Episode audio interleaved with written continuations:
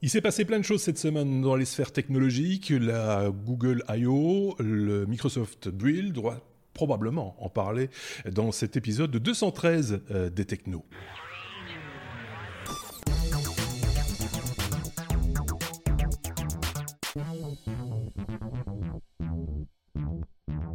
Pour cet épisode de 213. Euh, deux camarades de longue date, j'ai envie de dire, les vétérans euh, des, technos, euh, des vieux quoi, en gros. que oh, voici, oh, que voilà. Oh, Sébastien d'un côté, en pleine forme. ah, t'as vu ça, ça force le respect. Et euh, de l'autre ah. côté, Marc, un petit peu souffroteux, euh, Marc, hein, on va dire ça comme ça. mais fidèle au poste quand même. Mais fidèle au poste quand même. Euh, ça faisait un moment qu'on vous avait pas vu. Enfin, Sébastien, c'est plus récent. Marc, ça date d'un petit peu plus longtemps. Mais c'est toujours un vrai plaisir de vous accueillir une fois de plus dans un épisode des Technos. Il y a eu plein de choses cette semaine, je l'ai dit en intro, mais on va détailler ça dans quelques instants. Je voulais juste qu'on passe en revue rapidement le courrier des auditeurs de cette semaine. on a reçu quelques messages par rapport au euh, qu'on vous a proposé cette semaine, consacrée aux véhicules électriques, où on est revenu sur quelques informations techniques, quelques données techniques avec un nouveau chroniqueur qui s'appelle Aurélien, que vous aurez encore l'occasion de voir dans un épisode euh, prochainement d'ailleurs. Euh, il y a eu quelques commentaires, des remerciements, etc. C'est super. Il y a quelqu'un qui a eu très mal à la tête, manifestement, suite à ce hors-série.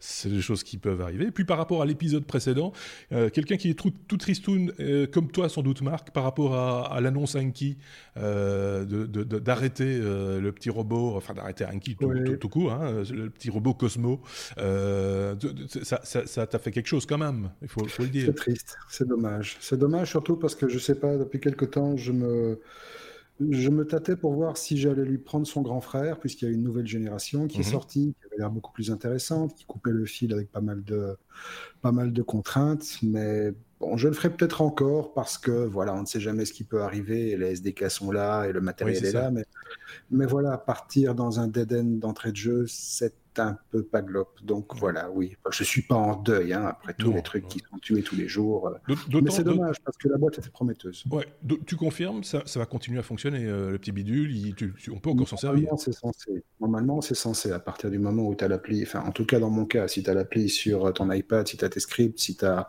le truc qui fonctionne, s'il n'y a rien qui transitait par leurs infrastructures à eux. Mmh. Maintenant, le nouveau modèle, je ne sais pas. Je ne me suis pas documenté suffisamment. Ok, bon ben on, en reparlera à l'occasion. Euh, on fera peut-être un série sur comment ressusciter euh, le petit robot Cosmo. Euh, Cosmo, voilà, pourquoi pas. Avant de passer à notre abécédaire, sauf si Sébastien avait quelque chose à rajouter sur cette non, non, d'accord. Donc avant de passer à notre abécédaire classique, j'ai envie de vous dire un petit message d'intérêt général. Bonjour Bruno. Bonjour Marc, Bruno Guglielminetti ici de Montréal. Oui, vous avez reconnu avec l'accent. Je salue au passage tes chroniqueurs et je salue aussi tes auditeurs que j'invite à venir faire un tour sur moncarnet.com une fois que les technos sera terminé. Je vous invite donc à venir faire un tour de notre côté de l'Atlantique. Vous allez voir, on fait une revue de l'actualité un peu différente avec des chroniqueurs et aussi des invités. Alors, mon carnet, c'est sur moncarnet.com. Au revoir et bonne suite, bonne fin de les technos. La lettre A, c'est la première lettre de notre ABCDR cette semaine. La lettre A, forcément, on n'allait pas en trouver une autre. A comme Android TV, pour, euh, pour une fois changer. Euh, Sébastien, c'est pour toi, je pense. Non, c'est plutôt pour Marc. Euh, c'est quelque chose qui est ressorti du côté de, au moment de la, Google I.O. cette semaine. C'est une des infos de, de, de cette, cette idée-là, c'est ça? C'est une petite info, effectivement, qui est passée, bon, on va pas dire inaperçue, mais relativement mineure par rapport à tout ce qui a été annoncé. Hein, par rapport au, Pixel 3, par exemple, c'est un truc qui faisait un peu figure de news outsider. Elle est à peu près à, fait, à mettre au même niveau que l'annonce d'un bon gros coup de polish sur euh, Android Auto. ils mettent un peu leur plateforme à niveau. Euh, bon, Android TV, le successeur de Google TV, qui est mort un peu dans l'indifférence générale parce que, voilà, personne n'a vraiment jamais adopté le truc, jusqu'au point où Google a tué son propre hardware qui à l'époque faisait tourner le, la plateforme. Android TV reste quand même un truc assez sympathique. Euh, CB et moi, nous sommes tous les deux un peu convaincus depuis longtemps, notamment parce qu'on travaille avec euh, des petites boîtes qui s'appellent des Shield de Nvidia et qui sont aujourd'hui les meilleurs lecteurs médias qui existent et qui embarquent Android TV. Euh, mais Android TV commence à souffrir un peu de la comparaison par rapport à d'autres plateformes concurrentes ou autres, simplement, style ce que fait Amazon Fire, ce que fait Apple avec l'Apple TV, ce que fait Roku. Donc voilà, et il souffre encore toujours de la comparaison avec euh, tous ces petits boîtiers qu'on trouve facilement sur des sites plus ou moins recommandables, euh, qui sont globalement des petites boxes avec un OS Android standard 7 ou 8 et une petite couche euh, qui permet un accès assez facile, etc. Donc il y a quand même une concurrence. Et finalement, Android TV ne s'est jamais vraiment démocratisé en dehors de certaines marques bien précises qui l'ont intégré dans le hardware directement, style Philips, style Sony, etc. Et des boîtes plus spécialisées comme la Nvidia Shield ou la Xiaomi, la Xiaomi Mi Box. Mhm. Euh, voilà. Maintenant, bon, Google revendique quand même plusieurs dizaines de millions d'utilisateurs, revendique à peu près 3000 applications euh, disponibles sur le store dédié à l'univers Android TV. Mais c'est vrai que le truc commence à dater un petit peu et on sent d'ailleurs que Google commence à chercher, euh, pas toujours heureusement d'ailleurs, euh, des voies pour améliorer le bousin. Et notamment, il y a quelque temps, ils avaient fait des améliorations je mets des gros guillemets à, amélioration, en commençant à injecter des contenus euh, sponsorisés, heureusement débrayables, mais qui avaient foutu un peu le souk et qui avaient provoqué la colère de pas mal d'utilisateurs. Alors bon, ici, ils vont probablement commencer par des petites touches, par des trucs un peu léger, mais déjà comme un truc assez évident qui se retrouve dans les autres plateformes, c'est simplement à partir de l'interface de base pouvoir commencer à faire des previews de vidéos. C'est un truc qui fait gagner le temps. Vous n'êtes pas mmh. obligé de rentrer dans les applications euh, comme Netflix, Amazon Prime, etc. pour voir ce que vous voulez voir. Là, pour l'instant, vous avez les vignettes, vous devez lancer l'application et puis seulement vous accédez au contenu. Là, il y aurait déjà une petite truc en plus. Support de nouveaux codecs, support de nouvelles technologies, je suppose, nouvelles résolutions. Voilà, on sait juste qu'ils vont probablement mettre un bon, un bon gros coup de peinture dessus. Mhm. Affaire à suivre. Euh, voilà. C'est aussi dû sans doute aux, annonces euh, Apple TV. Hein. On se rappelle, il y a quelques semaines maintenant, euh, il était fortement question de l'application Apple TV qui va pouvoir être aussi portée sur, sur d'autres devices. Donc c'est une réponse. c'est une réponse. Maintenant, la forme de la réponse, on ne sait pas encore vraiment quelle forme elle va prendre. Oui, c'est ça. Euh, moi, j'étais assez étonné. Enfin, j'ai testé un petit peu parce que voilà, on, touche un petit peu à tout, hein, dans tout, chacun dans nos domaines. Euh, je suis assez, positivement euh, surpris de, de l'efficacité de l'Android TV tel, qu'il existe aujourd'hui. Je l'utilise sur une Mi Box S. modèle européen forcément et, ça fonctionne bien c'est propre c'est propre c'est Seb mais oui, mais, enfin, je, je, trouve assez dommage qu'on dise euh, qu'Android TV n'a pas un succès par rapport à ce qu'il avait avant. Avant, il y avait la Logitech Revue qui était juste un, un petit boîtier qui a fait euh, bon, voilà, très, très peu d'utilisateurs. Ici, on parle quand même d'un doublement chaque année d'activation. Et puis, au niveau des Smart TV, il y a Sony, il y a Philips, il y a Sharp, il y a Toshiba, il y a Sense, il y a Grundig, il y a Ayer, il y a euh, Beko, il y a, etc., etc. Il y en a encore un paquet d'autres. Et, euh, et, tu trouves ça un, peu dans tous les sens. Effectivement, tu as tous les box, mais tu as tous les box des opérateurs aussi. Tu vois, euh, chez nous en Belgique, Proximus, qui, qui, va sortir un nouveau box, une nouvelle box pour regarder la télé. Mhm. Ce sera sur base d'un Android. Donc, euh, c'est un peu le, truc libre que tout le monde utilise pour pouvoir mettre ses surcouches assez facilement sans devoir payer un pont pour pouvoir mettre un OS euh, euh, un, peu propriétaire derrière. Donc, c'est dû, à l'architecture, c'est dû à l'architecture même d'Android qui, a été conçue dès le départ, je dirais même l'Android Phone, hein, euh, pour justement euh, assumer entre guillemets la surcouche et pouvoir être quelque part distribué en, comme on dirait, en marque blanche. En OEM, oui. C'est un peu ça l'idée. Hein. Oui, et tous les, tous les opérateurs, euh, enfin toutes les télés ont à chaque fois rajouté toutes leurs applications spécifiques. Si tu prends les, les télé Philips, Hmm. Euh, ils ont une application Android qui contrôle tous les settings de la télé. Donc c'est pas juste un Android qu'on fait tourner, c'est l'Android, c'est la base de la télé, c'est lui qui. c'est l'OS de la télé. C'est l'OS de, la télé. Donc je, trouve que, euh, sachant le peu d'efforts que fait Google sur Android TV, hmm. ils ont énormément de chance. L'écosystème s'est vachement bien développé. Donc si maintenant ils mettent un petit peu d'efforts de, dessus, bah, c'est tout bénéfice pour des, utilisateurs comme, euh, comme, comme vous et moi. Alors, il, faut, reconnaître aussi que du côté de chez Google, par rapport à Apple, par exemple, ou à des, enfin, c'est marrant dans, dans, dans, dans, les sphères technologiques, euh, il y en a dès qu'ils touchent à quelque chose, il faut une mise à jour qui plante ou qui fait un petit problème, etc. Ça fait, ça fait des grosses lignes et des gros titres dans tous les journaux, même les même, mainstream. Euh, je sais par exemple, pour l'avoir euh, vécu, que Google avait fait une mise à jour sur l'ensemble des Google Chrome à distance partout, qui a fait planter certaines applications, certaines, certaines réponses aux applications euh, permettant de, caster, de faire du Chromecast. Euh, mm. Je parle de, Chromecast ici, hein, de, de du device Chromecast, je vais y arriver, qui avait été mis à jour et ils ont dû faire un rollback parce que euh, plus personne n'était content de ce qu'ils avaient proposé. Et, mais ça, c'est c'est pas fait pour rassurer l'utilisateur lambda si ça se reproduit, tu vois, sur sur sur de l'Apple TV, c'est le genre de choses qui arrive quand même très très rarement.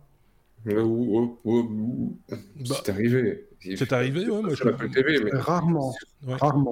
J'ai une Apple TV iOS, mais c'est rare. Non, je, suis, suis pas d'accord. iOS, Apple, ils ont fait des mises à jour euh, toutes pourries par le passé. Ah, il y en a eu un paquet. Quand ils sont passés à iOS 7, quand ils l'ont lancé, en un coup, tous les devices connectés sur le port 30 euh, pins ne fonctionnaient plus hmm. parce qu'ils avaient planté un service qu'il fallait euh, redémarrer manuellement, qu'on ne savait pas. Il a fallu attendre des mois pour qu'ils corrigent le truc. Ouais. Non, non, voilà, on a la mémoire courte là-dessus, ils se plantent tous normalement. C'est vrai.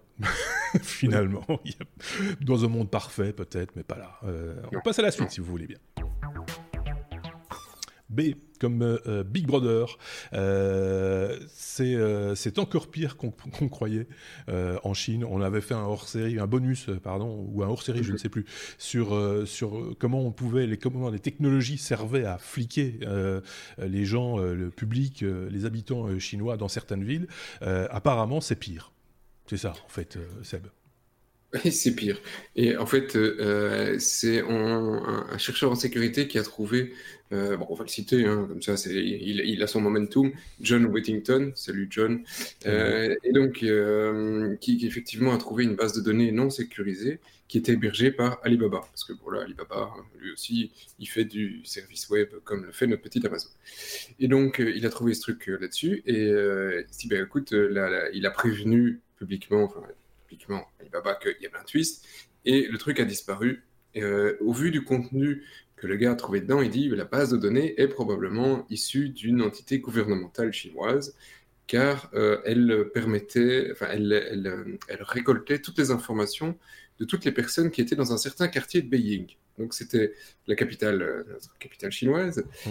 Euh, et, alors qu'est-ce qu'on trouvait comme info? Donc c'est toutes des caméras qui sont installées, entre autres, et il voit que, enfin, il a découvert que dans la, base de données, il y avait, sur base de détection faciale, hein, euh, une, estimation de l'âge, de la pilosité, hein, donc savoir, tu vois, il est barbu, il n'est pas barbu. Oui. C'est hein. Il y a très peu de euh, Chinois barbus. oui, mais tu vois, nous, demi-barbu, hein, donc je sais pas, il nous met peut-être un pourcentage. Euh, Hipster. La pilosité, donc oui, l'humeur, mmh. Donc savoir si tu es en train de tirer la gueule ou si tu souris. Donc la présence de lunettes, d'un masque, euh, et puis le plus, plus, euh, plus, euh, comment dire, plus dangereux, la détection d'une ethnie. Donc là, effectivement, pour savoir si c'était la majorité de la population chinoise ou les Ouïghours ou les Han, etc. Donc là, on dit c'est une telle ethnie, on en a chopé un, il est là. et donc là, juste toujours uniquement sur base d'une reconnaissance faciale. Donc là, c'est quand même déjà assez, assez, assez stressant. Effectivement, je vous renvoie à notre, à notre hors-série et puis il y a d'autres news qu'on a parlé précédemment où oui. la connaissance faciale a quand même une certaine, euh, un certain danger pour, euh, pour les libertés. Euh, alors en plus de ça, ils n'utilisaient pas que le, facial, ils, ils, détectaient tout ce qui était appareil techno, technique, enfin voilà. donc tu as un smartphone technologique, tu as un smartphone, tu as un, un, portable qui est allumé, une tablette, un machin, et donc tout ce qui était voilà, email, email, tout ce qui était tout ce qui était reconnu était enregistré et logué en même temps pour pouvoir se dire c'est lui qui avait tel, tel téléphone, tel machin, à tel moment, à tel endroit. Et euh, apparemment, ça permettait aussi directement d'envoyer une certaine notification en disant on en a chopé un qui est barbu, euh, mais par contre sans cheveux et qui tire la gueule, bim, on lui envoie les flics. c'est ça. c'est juste, euh, enfin, c'est hallucinant. On en rigole, mais, mais, mais euh, c'est triste, c'est hallucinant. Enfin, je n'ai pas de mots euh, pour ce genre de, de, truc. Ça veut dire que dans ce pays, à un moment donné, on va pouvoir pénaliser les gens juste parce qu'ils tirent la gueule, quoi. il sera bon ton de sourire, quoi. Oui, voilà, ils vont pouvoir effectivement tirer des statistiques sur plein de choses, sur leur population. oui, c'est et si vous n'êtes pas heureux, euh, faites semblant. En gros, c'est ça que ça dit aussi. Et, même après d'avoir collecté tout ça, tu te dis, avec une IA, qu'est-ce que tu peux, qu'est-ce que tu peux en déterminer hein, On en revient toujours, mais certains films de science-fiction, on n'en est pas si loin. Hein. Qu'est-ce que tu peux déterminer sur... Minority Report, on y est. Hein. Oui, c'est ça. C'est souvent le film référence dans, dans, le domaine, hein, Minority Report. Si vous ne l'avez pas vu, euh, je vous conseille de le voir. Il est, il est un peu, il est, temps, on va dire, parce qu'il va être vite dépassé. il est déjà un petit peu. Euh... Il est probablement déjà. Oui, c'est ça, parce que quand on entend ça, euh, voilà, c'est quand même fort inquiétant. Et euh, évidemment, on garde toujours un œil sur ce, ce genre d'informations, mais souvent, quand on a ce genre d'informations, c'est c'est qu'il y a encore d'autres trucs encore plus gros qu'on ne sait pas. Hein. C'est l'impression que ça donne. En tout cas, je veux pas jouer non plus, euh, voilà, et dire, enfin dire, euh, et, crier au complot systématiquement. Mais bon, là, il me semble quand même que ce sont des informations vérifiées. Euh, il n'y a pas eu d'exagération. Ce sont des, des, des, sites sérieux qui en parlent. Pas, pas, uniquement celui dont on fait référence ici, mais d'autres aussi sont, sont en, sérieux en, parlent. Donc, c'est pas juste pour se faire peur, quoi. Hein. Voilà, non, non, on n'est pas dans une théorie du complot. Hein. c'est ça. Voilà pour ça que je voulais euh, dégoupiller, enfin désamorcer plutôt, dégoupiller, ça c'est déjà fait, euh, désamorcer euh, cette, cette, idée-là. Marc voulait peut-être conclure. Non, moi je voulais juste dire, bah, comme toujours dans ce cas-là, 1984 n'était pas censé être un mode d'emploi. Non.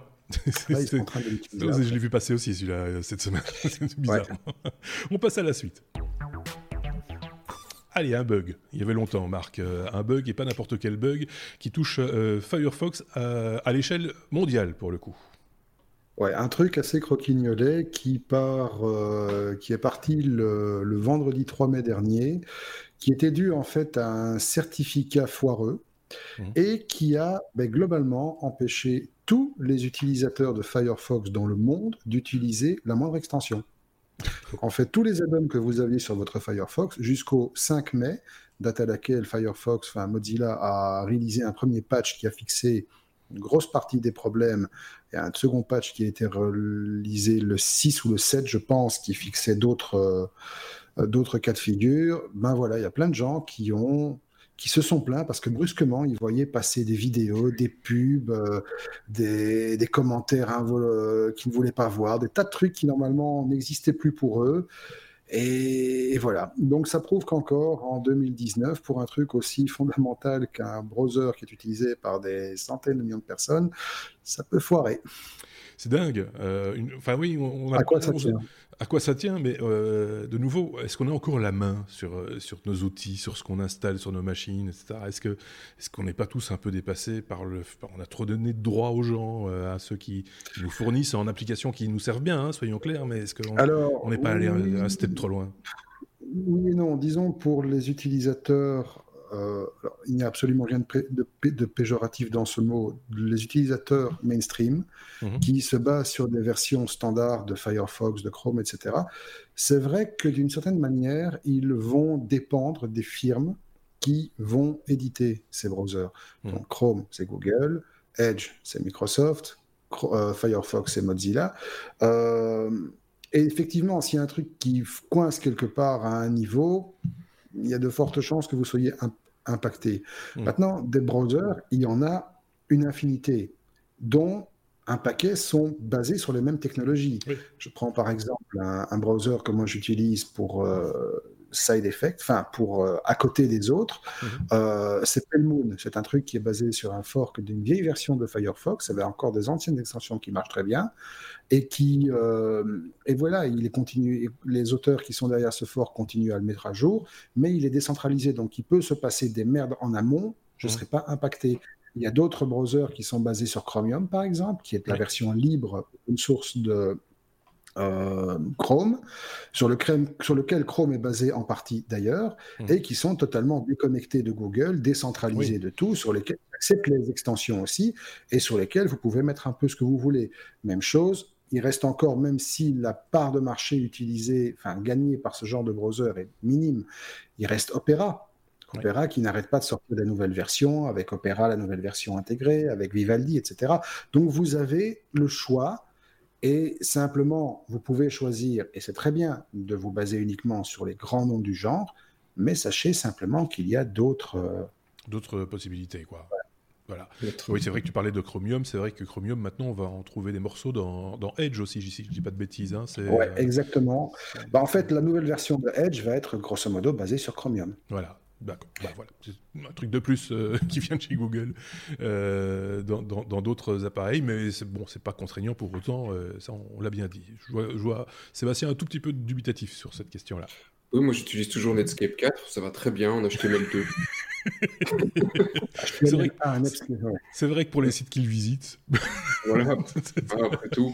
Mais, je, je, sais pas, ça, ça, me fait réagir. Tu dis, est-ce qu'on a donné trop de, de droits à la société? Oui et non, non. Pour monsieur tout le monde et même pour, pour nous. Tu, le, tu, leur, euh, euh, tu leur demandes de t'assurer une certaine sécurité. Et, et, euh, et, ils signent ces extensions où tu as la même chose sur ton, ton mmh. portable. Ils vérifient les, les, applications qu'ils te donnent. Donc, tu, tu, leur donnes un certain niveau de confiance. Et ben, ils signent toutes ces infos et donc tu leur donnes une responsabilité. Donc, c'est à eux après de s'assurer que ce qu'ils ce te donnent a atteint le niveau de qualité que tu leur as demandé. Mmh. Euh, effectivement, ici, le certificat est, est, problématique. C'est des choses qui arrivent. C'est pas la première fois que ça arrive à Firefox, mais la dernière fois, ils l'avaient euh, remarqué avant que ça n'arrive chez les utilisateurs. Ici, ils sont fait couillonner et, c'est au moment où ça a commencé à sauter dans tous les sens qu'ils ont dû euh, commencer à patcher le truc. Donc ça a pris presque 24 heures. Pendant ce temps-là, c'était bloqué chez tout le monde. Donc ça a été un peu le, un, peu le, gros couac. Mais, euh, mais enfin, voilà, c'est la vie. Hein, comme on le disait euh, tout à l'heure sur, sur le portage Google, ça arrivera encore. Je trouve que c'est pas dérangeant pendant 24 heures. T'as pas ton extension AdBlock ou je ne sais quoi tu meurs pas, tu as toujours Internet. Non, on est bien, on est bien d'accord. Mais, celui qui compte sur une extension spécifique pour des raisons X ou Y, euh, bah, il est un peu, il se retrouve. Mais tu as la même sur un Chrome ou un truc en général. Ouais. Donc tu oui, vrai. Tu vas un peu voir à côté, ça se passe toujours. Globalement. Ok, bon, bah, pas, pas, pas, plus, on n'est pas plus alarmé que ça. C'est juste assez rare. Euh, c'était juste assez rare pour le signaler, quoi, euh, du côté de Firefox. ça, ça, ça, on peut le dire quand même. On en est déjà, enfin j'ai déjà, à la lettre C. Cette, semaine, on fait, je vous le dis, hein, on va faire toutes les lettres. Euh, et même des fois plusieurs fois la même lettre. C'est comme euh, calculateur, AMD et Cray euh, construisent ensemble un supercalculateur. Ce sera sans doute le plus puissant du monde, si ce n'est le plus puissant du monde, Marc pendant quelques jours, on va dire, parce que généralement, ce genre de truc, euh, c'est de la course à la puissance brute, c'est un truc totalement, voilà, c'est un truc euh, totalement, euh, voilà, c'est une course démentielle et c'est vraiment à coup d'hexaflop et de, voilà. Donc, de toute façon, le calculateur en question fait partie d'une génération qu'on appelle hexaflopique.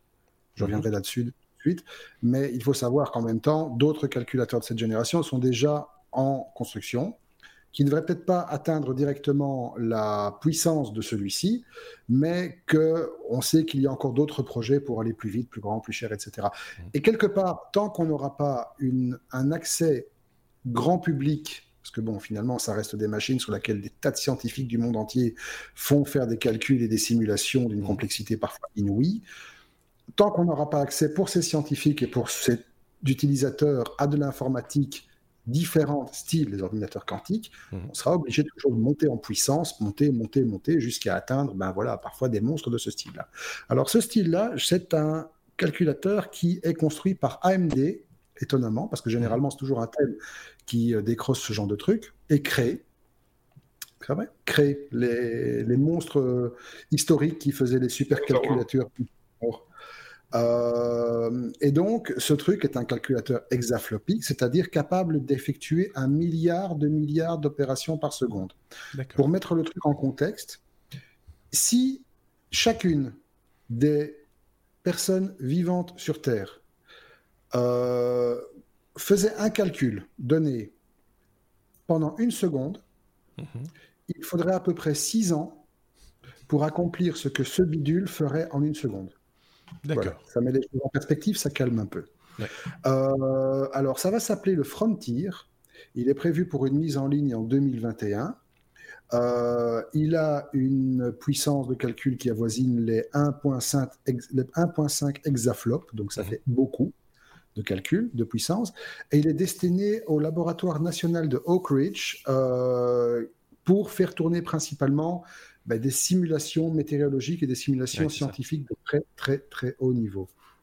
Euh, il dispose d'une bande passance de 24 millions de fois plus importante qu'une connexion domestique, donc notre petite connexion à nous. Pour vous donner une idée de nouveau, pour calmer, c'est 100 000 films HD à la seconde, Voilà. Ça en fait des épisodes de Game of Thrones. Et le truc occupe 678 mètres carrés et compte environ 145 mètres de câble. Et aura coûté 600 millions de dollars. Comme ça, vous avez tous les chiffres.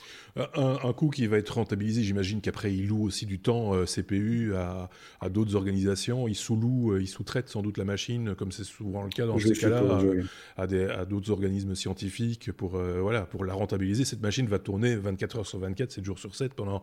Il y a beaucoup de chance, oui. Mais de toute façon, ce genre de bécane, c'est clair, hein, elle n'est pas censée s'éteindre un jour. Non. Ou alors le jour où elle s'éteint, c'est que alors soit que les concepteurs se sont suicidés parce que les gars d'en face ont fait un truc de 1.6 hexaflop et ils se sont fait harakiri parce qu'ils n'ont pas su le faire avant, soit euh, simplement le, la machine est décommissionnée parce que voilà il faut autre chose, il faut une autre architecture et ce genre de choses évolue, même si in fine, comme je l'ai dit, ça se résume à qui a la plus grosse. Oui, c'est ça. Mais souvent, j'ai remarqué que les, les, les, super calculateurs euh, sont mis en place, sont étudiés et ils sont, créés essentiellement pour de la météorologie. Euh, je ne sais pas si vous avez remarqué ça de votre côté. Souvent, c'est le premier truc auquel on pense, c'est ah, pour euh, faire des simulations météorologiques, pour, trouver des modèles. je pense aux ouragans, par exemple, et des choses comme ça, pour essayer d'être prédictif, le plus possible en tout cas, par rapport à des, phénomènes qui sont finalement naturels, essayer de les reproduire dans un laboratoire en fait la, machine. Euh, c'est comme quoi la météo. je me demande si on va pas commencer chaque épisode avec un bulletin météo, par exemple, parce que c'est porteur manifestement, non? Non, bon, d'accord, ok. on, pourrait, franchement.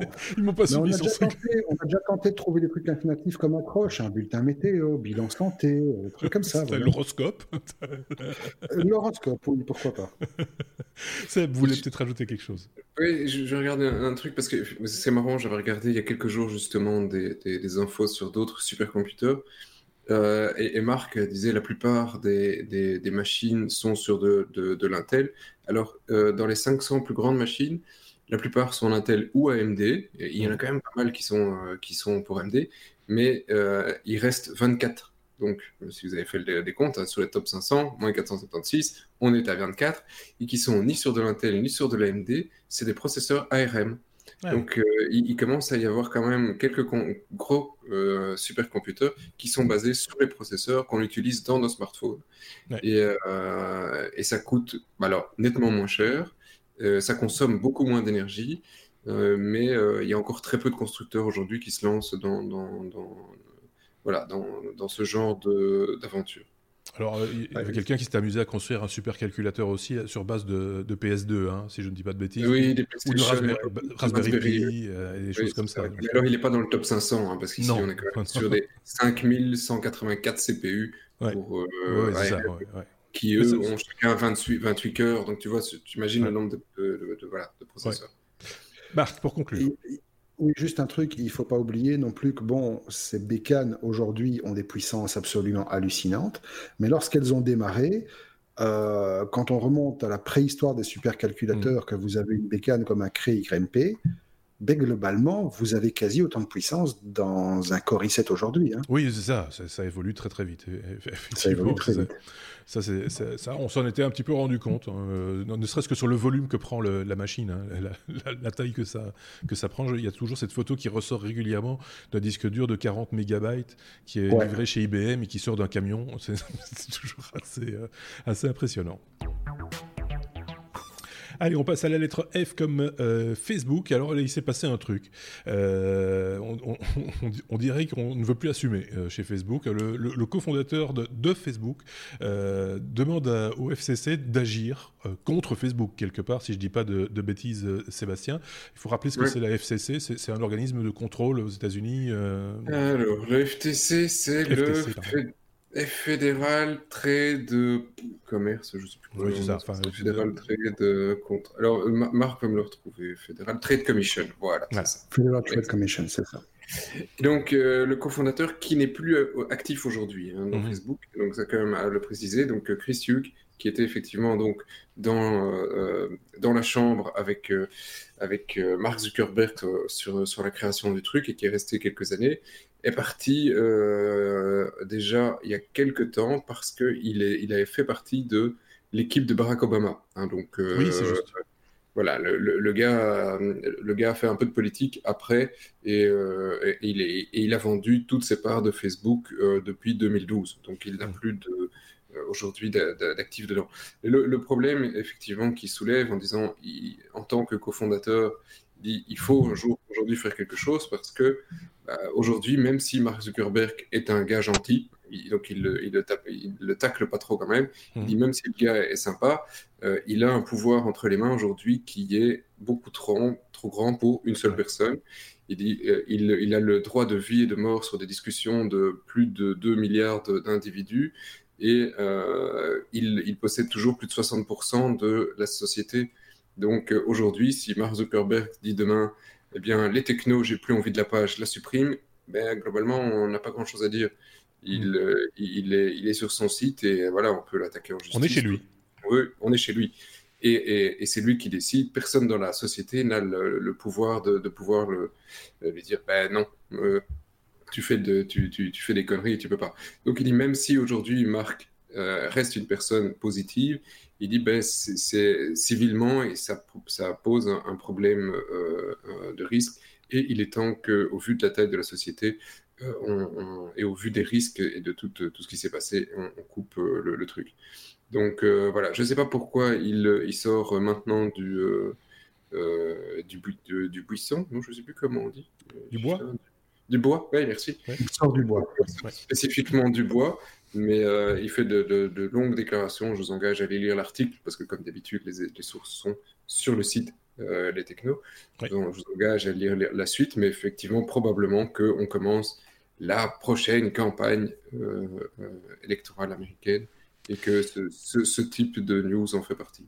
Et, campagne européenne chez nous aussi, parce que ça peut avoir aussi des... Ça va beaucoup plus vite chez nous, c'est dans 15 jours. Oui, c'est dans, dans, dans, 15 jours, mais quand on voit comment comment goupillé le, Brexit, euh, c'était aussi Facebook derrière. Enfin, il y avait un fond. Euh, euh, donc voilà, c'est mondial quoi. Aujourd'hui, c'est pas nécessairement uniquement parce que ça peut impacter l'Américain moyen. Non, c'est la terre entière, c'est le monde entier, et, ça peut faire peur dans, un certain sens. Il y avait le le F8, donc la conférence technique, on va dire de de, de Facebook. Là, c'était la, semaine passée. On n'en a pas parlé la semaine dernière. Je l'avais remarqué euh, après coup à, nos amis euh, chroniqueurs, Sébastien, l'autre Sébastien, et, voilà. Et on n'en a pas parlé. Pourquoi? Parce qu'il n'y avait pas grand-chose à en dire, manifestement, hein, quand on gratte un petit peu.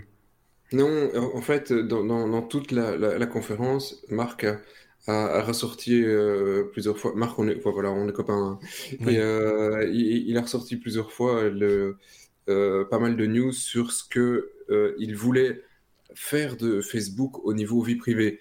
Donc il, dit, ben voilà, on a entendu ça, et donc au niveau euh, euh, du contrôle, on va vous faire ça, on va vous donner contrôle à ça, on va vous aider à ça, et on va faire, etc. Et donc il, a fait toute une série de promesses.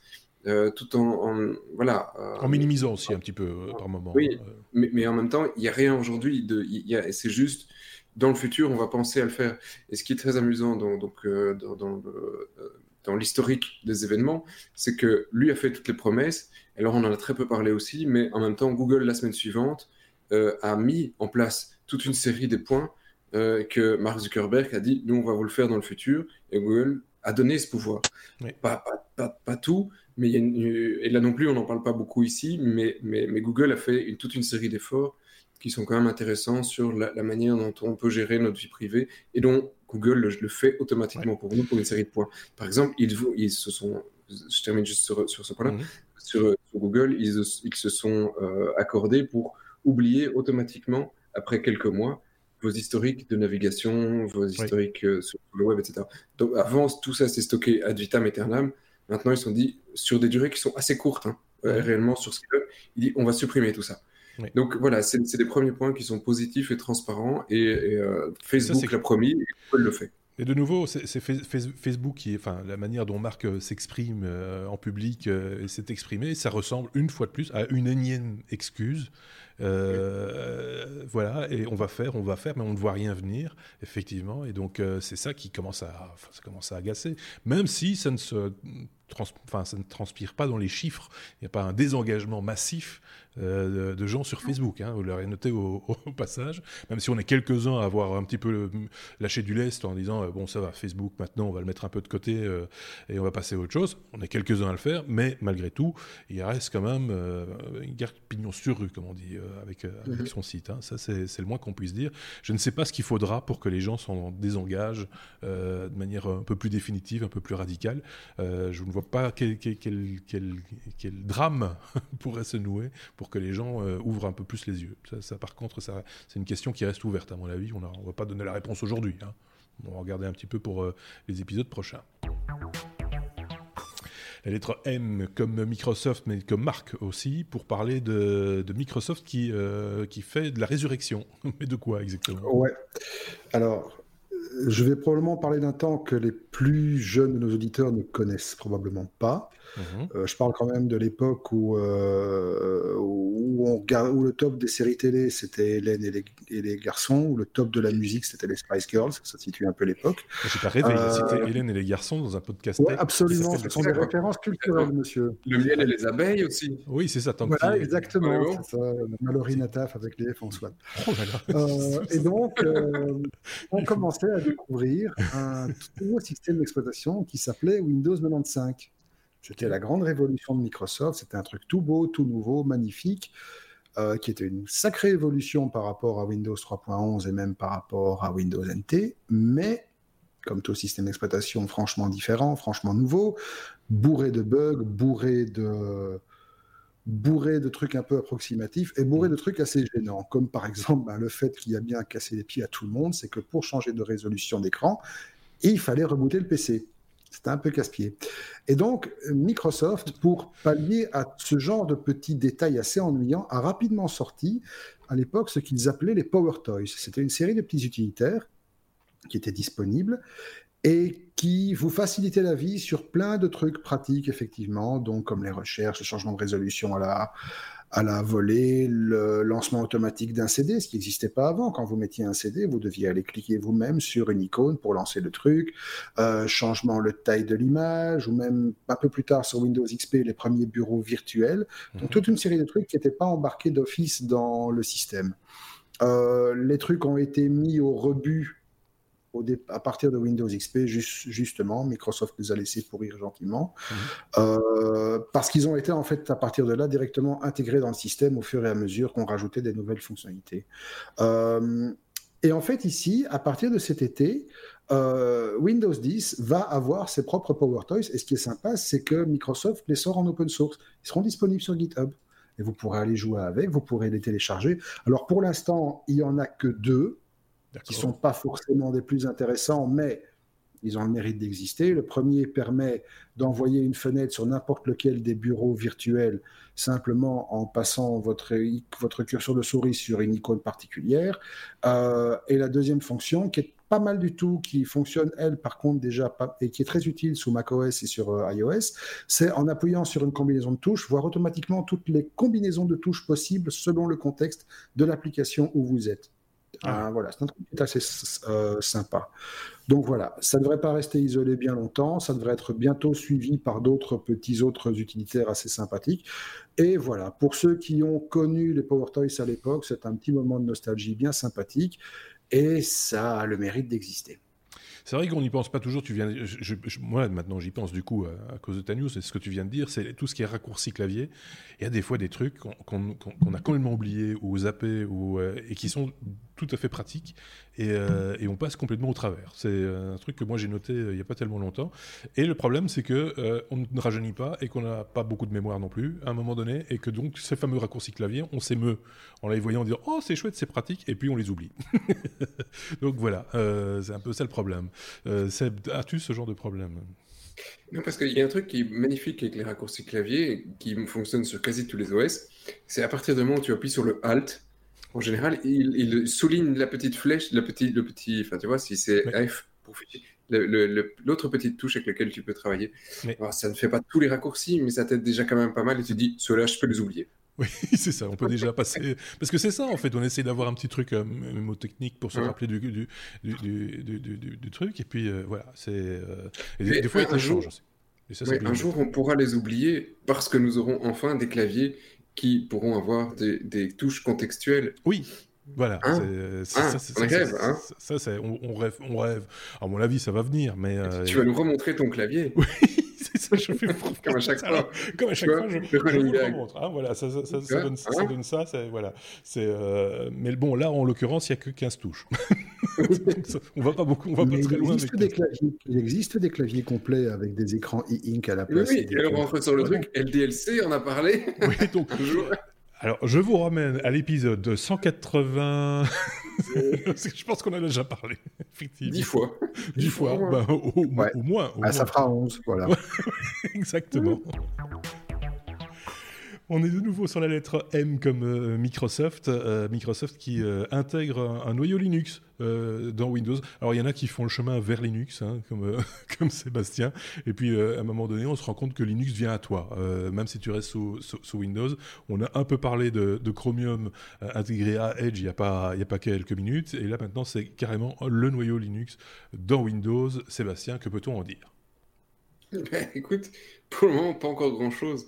À la base, nos amis euh, Microsoft avaient mis un bash, donc un, des outils les plus sympathiques euh, sous Linux, qui effectivement te permet de faire toute une série de, de, fonctions euh, bien plus facilement que ce que tu avais sur un terminal Windows. Mmh. Voilà, le bash, c'est la base, la base de la console sous Linux. et, et, maintenant, effectivement, tu as le noyau qui arrive je, reste assez dubitatif sur la news parce que effectivement, bon voilà, ça permet de faire fonctionner euh, des, ça permet d'ouvrir un certain monde Linux sous Windows, mais en général, c'est quand même plutôt beaucoup d'applications euh, Windows qui n'arrivent pas à tourner sous Linux, genre un Office. Bah, ça reste toujours un peu pénible, même si on a du Wine pour le faire tourner. Euh, voilà, moi, sur le plus long terme, je me pose un peu la question de de ce que veut faire réellement Microsoft et ce que devrait faire Microsoft. Parce qu'effectivement, si on commence à réunir les deux mondes, comme de la même manière qu'ils ont abandonné leur navigateur, est-ce qu'à un moment, ils ne devraient pas prendre le pli d'abandonner leur OS voilà, C'est peut-être un, petit peu... Euh, un petit peu radical. radical comme, euh, euh, oui, comme proposition, mais ils, savent faire, ils, ont tellement de... de dire, la force aujourd'hui de Microsoft, c'est pas leur OS, c'est leur écosystème, c'est les outils qui vont derrière, mm. c'est la compatibilité avec tout ce qu'ils proposent. Donc, euh, à partir du moment où eux euh, disent on peut faire tourner euh, sur un noyau Linux tous les outils qu'on a sous Windows aujourd'hui, et c'est possible parce qu'avec Wine, si tu mets les ingénieurs de, Microsoft derrière et, leur, et, tout leur code source et leurs connaissances, ils peuvent faire tourner un Office Picobello, ils peuvent faire tourner quasi tous les logiciels qu'ils ont envie Picobello sur base d'un noyau Linux pourquoi se casser la tête à, travailler euh, sur, sur deux, deux, noyaux alors que fondamentalement, bah, euh, bon, on a autre chose à faire aujourd'hui que, que, euh, que, de travailler sur, sur le noyau d'une machine. Tu vois, c'est pas le truc le, qui va te donner le, le, le plus grand avantage par rapport à, un autre concurrent, par rapport à un Mac OS X on va pas dire bah, super, c'est le noyau qui est meilleur que de Microsoft. Non, on, se bat sur l'interface, on se bat sur l'ergonomie, on se bat sur l'écosystème. Donc voilà, je, pense qu'effectivement c'est un peu euh, un peu couillu de dire ils doivent abandonner leur OS. Mais, euh, mais si le gars est un peu couillu, peut-être qu'effectivement c'est une, une, option qui serait intéressante et pour avoir un Windows qui fonctionnerait sur ARM, sous, sur un x86, euh, que ce soit sur un Raspberry, alors qu'ils ont fait les efforts de porter sur un Raspberry, bah, tu vois, ils, pourraient simplifier leur, euh, leur, écosystème. Voilà, je dis pas que c'est ce qu'ils vont faire, mais, mais euh, ils s'en rapprochent. ils s'ouvriraient en tout cas les, un peu plus hein, encore les, les, portes de l'industrie de manière plus global, plus global parce qu'il y, a des outils qu'on utilise, euh, euh, par exemple dans le son ou dans, l'industrie mécanique ou autre, où derrière c'est du Windows qui, tourne euh, péniblement des fois, mais, mais c'est Windows derrière, comme ça pourrait être un autre OS, hein, soyons clairs. ça, ça, ouvre quand même des perspectives d'avoir quelque chose qui puisse effectivement tourner sur différents types de processeurs, d'être un peu plus universel, j'ose le terme. Ça. Et, en même temps, tu vois qu'il y a quand même pas mal de points qui rajoutent. Hein, euh, tu prends un Linux en mode serveur, ça fonctionne en console pure et dure, il n'y a pas d'interface graphique, donc les machines elles sont ultra légères. Mmh. Et euh, tu prends, tu mets un Windows à côté, bah, le Windows, tu es quand même déjà parti sur euh, toute une surcouche qui, qui, casse un peu la tête. Et puis demander à un ingénieur d'aller se connecter avec une souris pour aller relancer un service, alors que de l'autre côté, il automatise avec un script sous Linux, bah, le choix est vite fait. Euh, ce qui fait que tu as des versions de, Windows où ils ont commencé à vouloir se dire on ne fait que du, euh, de la console, mais on ne fait plus d'interface graphique. Mmh. Mais le truc tourne toujours derrière d'une certaine manière. Donc tu, vois qu'il voilà, y a une certaine évolution qui, moi, me semblerait assez naturelle en disant effectivement, à un moment, bah, euh, on se dit qu'on va réintégrer le chemin qu'on n'a pas voulu prendre pendant des années. Ouais, je dirais que j'inviterai nos auditeurs à, réagir sur, cette, sur cette affirmation, j'ai envie de dire. Hein. Je ne sais pas ce que vous en pensez chez vous. Éventuellement, laissez, un commentaire euh, dans, un sens ou dans l'autre, hein, dans le sens que vous voulez, un commentaire euh, par rapport à, cette idée, quelque part, d'abandonner quelque part Windows ou, ou d'avoir quelque chose de plus proche encore de Linux. Quoi. Et si je me permets d'ailleurs pour le rajouter un peu sur Linux, il y a le, kernel 5.1 qui vient de sortir et le 5.2 qui est prévu pour l'été. Et dans le 5.2, il y a une fonctionnalité qui est quelque chose de très important pour Microsoft et que Apple a refait à l'époque dans son noyau parce que ça lui cassait la tête, c'est de, pouvoir, euh, sur un certain type de, file system, dire on, ne se pose pas la question de, euh, du casse du fichier. C'est-à-dire, si tu mets, tu ton fichier avec euh, les technos avec un L majuscule, et, eh ben, et que tu oublies le majuscule, il ne le trouve pas. Mais sous Windows, il le trouve toujours parce qu'il majuscule, minuscule, hein, s'en fout, c'est tout pareil. Sous Linux, la majuscule est importante. On y tient, c'est de la sémantique, monsieur. eh bien, effectivement, non. Maintenant, sur le file system euh, euh, sur de l'X4, à partir du noyau 5.2, on aura la possibilité de se dire non, finalement, la majuscule, on s'en fout, euh, comme dans les autres systèmes. Donc, ça, tu vois, il y a une certaine convergence qui est possible. Ok, bon. Je sais pas si Marc avait envie de rajouter vite fait quelque chose là-dessus. Je ne pense pas, je ne vois, non, je vois dire. Là, franchement, il a été, mais d'une. Ah, il, est en pleine forme, notre Sébastien. C'est un, Sébastien. Ah, t'as vu les couleurs et tout. C'est hein. dingue, c'est un Sébastien avec un nouveau noyau. Alors, c'était un Sébastien avec des pétins. Euh, on à la lettre S, S comme euh, Samsung qui annonce un, capteur de 64 mégapixels pour smartphone. Euh, c'est qui qui nous en parle? Bah, C'est le nouveau Seb. Tiens, voilà, tant qu'il en forme, hein, profitons-en. T'as vu ça? Alors maintenant, on est en train d'annoncer des smartphones avec du 48 mégapixels. On est reparti, hein, la course est bonne. Et du coup, Samsung, il se dit 48, Sénat, 64 les gars. bon, alors la semaine prochaine, on vous annonce 260. ça aide, ça aide peut-être aussi à faire oublier euh, les, écrans qui se plient. Hein. Euh, oui, c'est ça, oui. N'empêche, c'est une marque de fabrique. Tu vois, Apple, il disait nos écrans ne plient pas. Samsung, il plie. Et en plus, ils, le vendent. mais, mais ils ont annoncé aujourd'hui qu'ils étaient prêts à les revendre. Hein, donc, ah, euh, voilà, on les racheter. on sait plus finalement. en attendant, c'est quand, même, quand même couillu ce qu'ils ont fait hein, sur le marché. Ça en passant. Hein. C'est quand même une prouesse technologique, même si pour ce prix-là. Oui, c'est une prouesse technologique, mais ça, enfin, on va pas rentrer dans un débat, mais ça sert à rien. je dirais, un écran qui plie, ça sert à rien. voilà. Enfin bref, ici on parle d'un capteur 64 mégapixels. Un capteur 64 mégas. La course au, capteur. C'est la course au capteur. Donc on était resté assez calme pendant des années en se disant, oh, on reste assez euh, des trucs dans les 10, 16, enfin un truc comme ça. On tournait autour des 16, 20, ça tournait bien. En un coup, ils se sont dit, on va faire du, du 48. Maintenant, on est sur du 64 carrément. Euh, avec des smartphones qu'on peut déjà espérer avoir des 64 avant la fin de l'année, parce que mhm. Samsung il va vendre à tout le monde, hein, ils s'en foutent.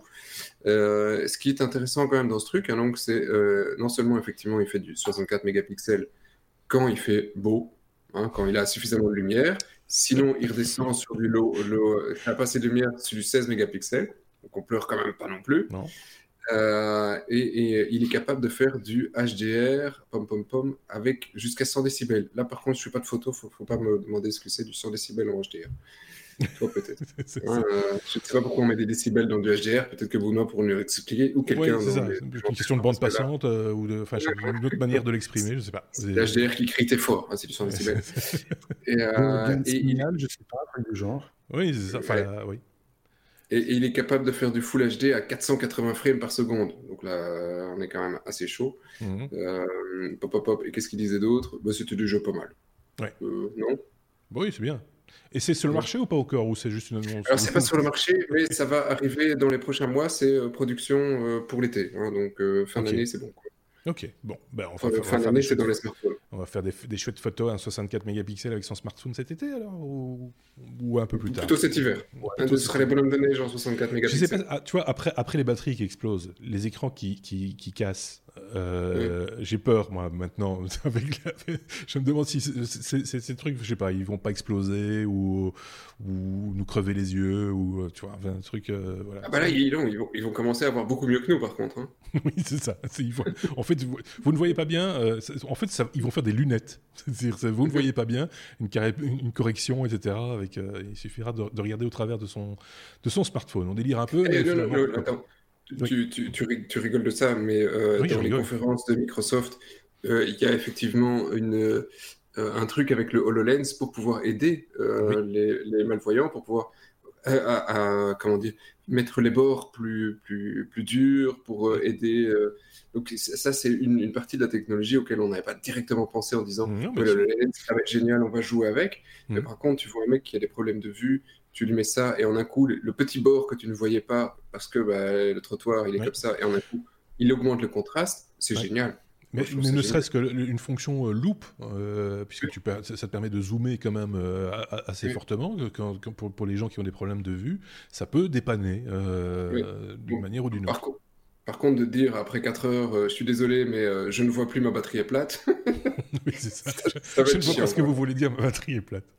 Sinon, une autre utilisation toute trouvée, c'est pour le gouvernement chinois, avec des capteurs de 64 mégapixels ou 256 mégapixels, ils pourront compter le nombre de poils de barbe sur la tête des gars. Oui, c'est ça. Euh, oui, c'est ça. Il a des poils en trop. on va lui retirer les poils. Voilà.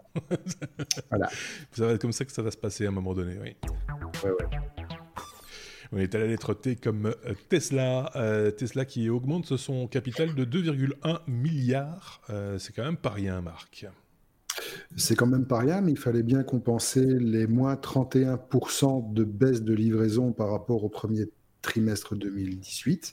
Donc ils se sont quand même mangé un, gros down, principalement dû aux, baisses de commandes sur les modèles S et les modèles X. Mhm. Malgré la très bonne tenue de la modèle 3 les chiffres n'ont pas suffi à, faire de Tesla une boîte autosuffisante, pas encore. Donc ils ont été obligés de remettre la main à la poche, enfin de faire remettre la main à la poche aux différents investisseurs qui, font partie du capital. Et donc 750 millions de dollars vont être récoltés suite à la vente d'actions et 1,6 milliard de dollars vont être émis en, en obligations. Ça devrait permettre déjà dans un premier temps d'assurer le paiement d'une grosse dette qui devait être euh, honoré.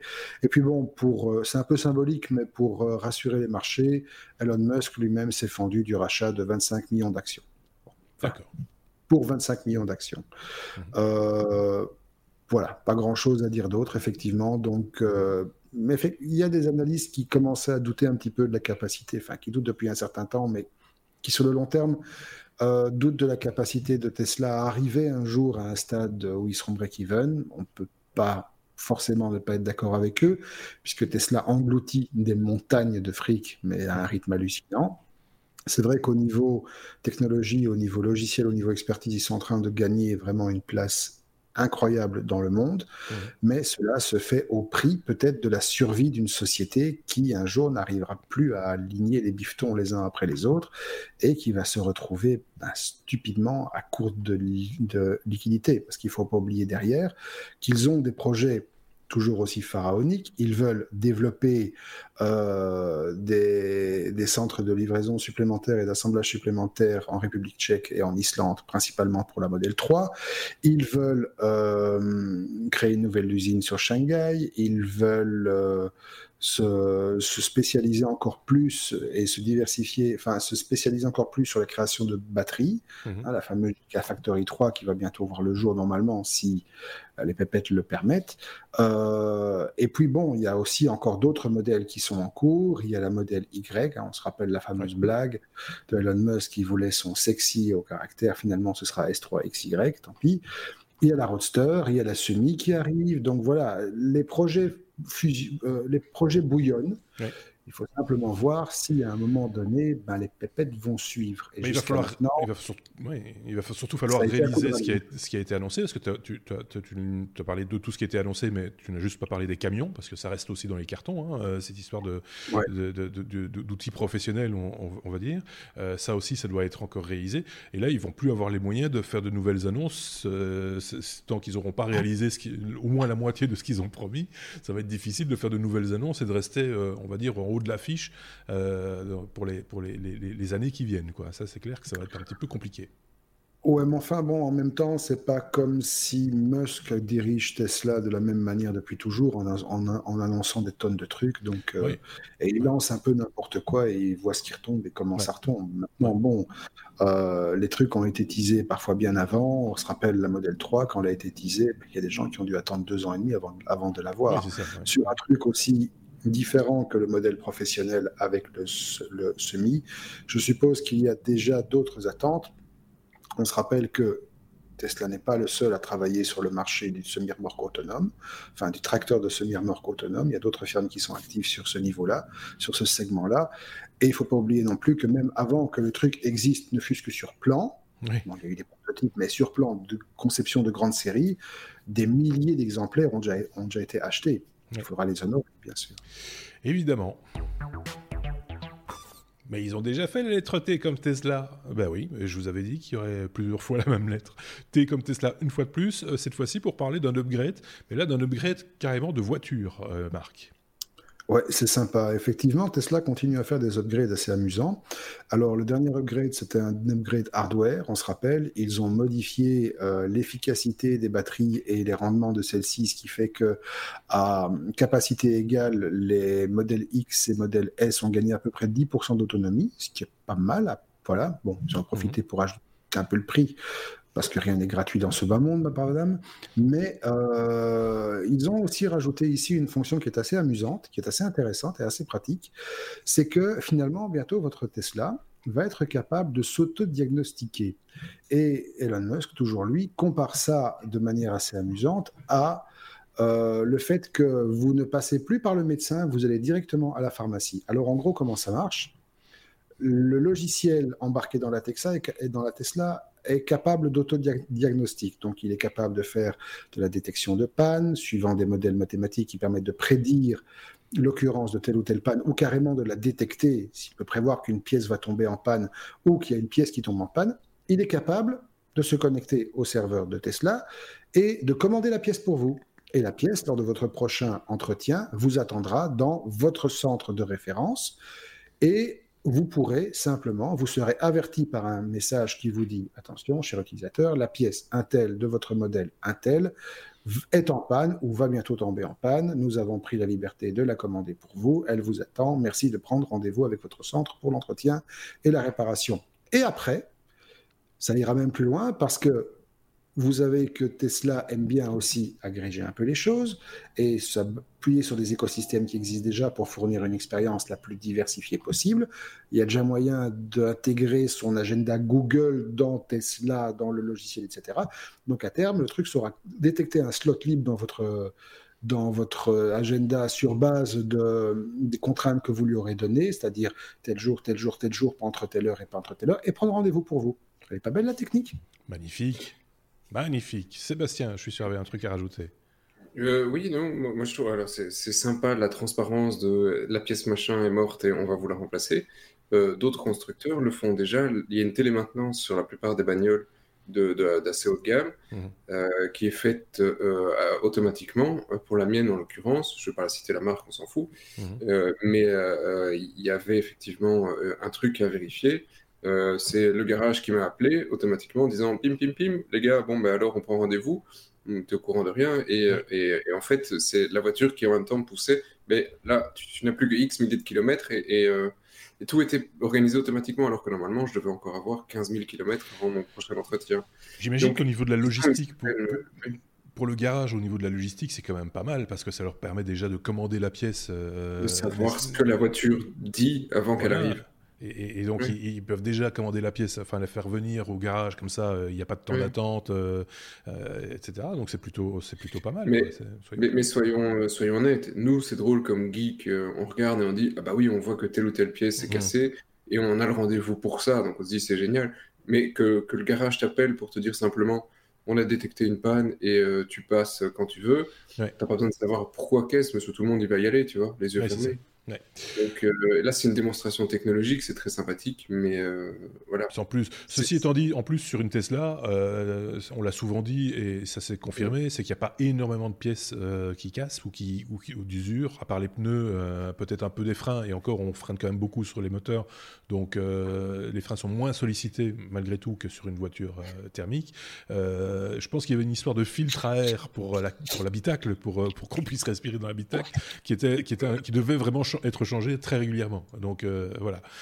Moi, je pense qu'il va falloir brancher Marc sur, euh, sur ce genre de... directement, comme ça, la pharmacie, ils savent directement ce qu'ils doivent commander, etc. Ce, que vous avez entendu, c'était le, petit spray pour, le, pour les, les narines de, de, C'est pas bon c'est pas 100 jours même. Mais bon, bravo, bravo pour l'effort. Tiens encore un tout petit peu, tiens encore 5 minutes. Hein, on, va, dire ça. Non. On est à la lettre euh, W. Euh, donc vous voyez, on arrive au bout. Euh, w comme World War 3. c'est la Troisième Guerre mondiale. la NSA et la Chine, c'est une belle histoire. C'est pas vraiment une histoire d'amour, Sébastien. Bon, ah, presque. Presque. oui, parce que donc les. Alors, ça, ça, a commencé par, tiens, on dirait que les Chinois utilisent des outils de la NSA. Alors, bah, tout le monde se pose un peu la question, on dit, mais enfin, comment ils ont fait? Ils ont piraté la NSA, donc euh, c'est pas, pas possible, ils ont été tout piqués. Et en fait, euh, non. Alors, Symantec a un peu gratté, hein, euh, donc outil, firme de sécurité, qui voilà, a fait sa petite publicité sur qu'est-ce qu'ils ont trouvé, c'est intéressant. Et c'est assez drôle l'histoire, je veux dire. en fait, les Chinois, ils ont rien fait du tout, ils ont juste attendu. Hein, donc, ils avaient des petites machines, et puis un, jour, la NSA s'est dit, bah, je vais attaquer les Chinois. Et les Chinois qui étaient derrière leur PC, leur écran, ils se disent Bah, dis donc, qu'est-ce qu'il fait là sur mon PC, le con?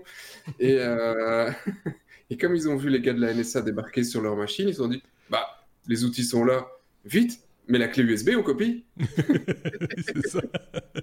Un peu plus complexe que ça, à mon avis, mais c'est bien, c'est bien raconté. C'est un peu ça. Et donc, les mecs, ils ont, ils, ont, ils ont copié le truc, et après, ils se sont dit Bah, c'est sympa leur outil pour attaquer les machines, nous aussi, on va l'utiliser et voilà, c'est comme ça qu'ils ont fait. Bah, nous, on n'a pas besoin de travailler. Hein, on met juste quelques machines sur le réseau, on attend qu'ils viennent, ils nous donnent tout, et puis nous, on s'amuse. Euh, tu vois, c'est facile, tu vois. C'est un peu comme le, type qui part à la, chasse aux ours, qui va poser ses pièges, etc. Et puis les ours, euh, ils récupèrent les pièges et ils disent bah, Je vais les utiliser aussi pour attraper des hommes. quoi. C'est un peu ça. C'est un peu ça. Des femmes, ils vont chercher les femmes. alors, oui mais non, quoi, quasi. Hein. oui, c'est vrai, c'est le oui mais non, en fait. Euh, mais c'est quand même grave. Enfin, grave. C'est quand même inquiétant, c'est ça que je voulais dire. C'est inquiétant. Et alors, les outils, c'est pas juste des, bêtes outils, c'est quand même des trucs assez violents euh, de, de, piratage et, d'intrusion. Euh, ce qui fait effectivement dire à, à Symantec et du coup aussi à la presse américaine qui est en train de remonter tout ça en épingle parce que de nouveau c'est les élections et donc il faut, il faut mettre euh, un petit peu de, politique là-dessus, c'est qu'on se dit, bah, la, la NSA, s'ils sont pas capables d'avoir, de, de, comment dire, de, limiter l'usage de leurs outils, bah, peut-être qu'ils ne devraient pas utiliser ce genre d'outils. Donc, euh, si c'est pour les donner à l'ennemi, entre guillemets, hein, parce que hein, ce pas des, des, États amis pour le moment, bah, euh, peut-être qu'il faudrait éviter ce genre de, de bêtises parce que on, donne à l'adversaire ces, outils et on, commence une certaine escalade. Et donc, euh, bah voilà, là, c'est pas, c'est pas excellent. Il faut garder ça pour le jour où. Bon, voilà, c'est un discours assez guerrier. Hein. Ou alors il faut, il faut, il faut euh, comme sur certaines machines de guerre, euh, des, des, systèmes d'autodestruction euh, qui, à partir du moment où ça tombe entre de mauvaises mains, ben, ça, ça, ça, ça, disparaît, ce n'est pas utilisable. Je ne sais pas si en, termes d'informatique ça s'appellerait comme ça ou ça fonctionnerait de la même manière. Mais... Si, un remote kill switch, ça existe, mais généralement quand ils te mettent la main sur un truc pareil, c'est le premier truc qui désactive. Hein. Oui, c'est ça. C'est ah, on va débrancher la prise et puis on va s'en occuper. En, attendant, hein, pour, être quand même le côté moins drôle de, l'histoire, la NSA qui a, qui a, donc donné involontairement cet outil hein, au, groupe de hackers chinois, les mecs, ils ont déjà attaqué en attendant euh, les, euh, la NASA, donc tout ce qui est euh, programme spatial, satellite et, le programme nucléaire. Donc, bon, on ne parle pas juste d'aller hacker le, le site web et le défacer de Monsieur Tout le Monde. On, va quand même sur des trucs assez violents. Donc, à partir du moment où tu mets ta sécurité en jeu, peut-être que on devrait éviter ce genre de conneries.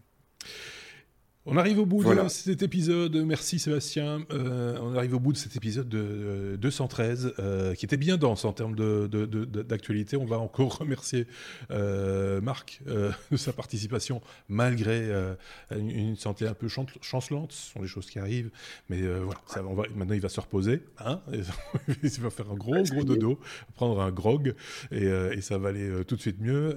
merci en tout cas à tous les deux d'avoir participé à cet épisode. On se retrouve évidemment très bientôt. Euh, vous, chez vous, ben, n'hésitez pas, une fois de plus, à mettre euh, sur YouTube des pouces, à vous abonner, euh, évidemment, si vous en avez la possibilité hein, ou l'envie. n'hésitez pas également à mettre des petites étoiles sur les plateformes de podcast quand vous vous y trouvez. Ça nous permet de mieux nous faire connaître, comme par exemple, de temps en temps, échanger un petit peu de visibilité avec notre nouvel ami Bruno. je vous invite de nouveau à aller jeter un petit coup d'œil ou un gros coup d'œil sur son carnet, moncarnet.com. vous allez voir, c'est vraiment sympa euh, comme tout euh, ce que propose euh, Bruno. Donc voilà, et, on en reparlera peut-être à l'occasion. N'hésitez pas à laisser des commentaires. Également, on les lit, comme vous avez pu le voir au, début de cet épisode, on les lit, on y répond aussi très régulièrement. Merci à vous, merci les gars, et on se dit à très bientôt. Salut. Bientôt.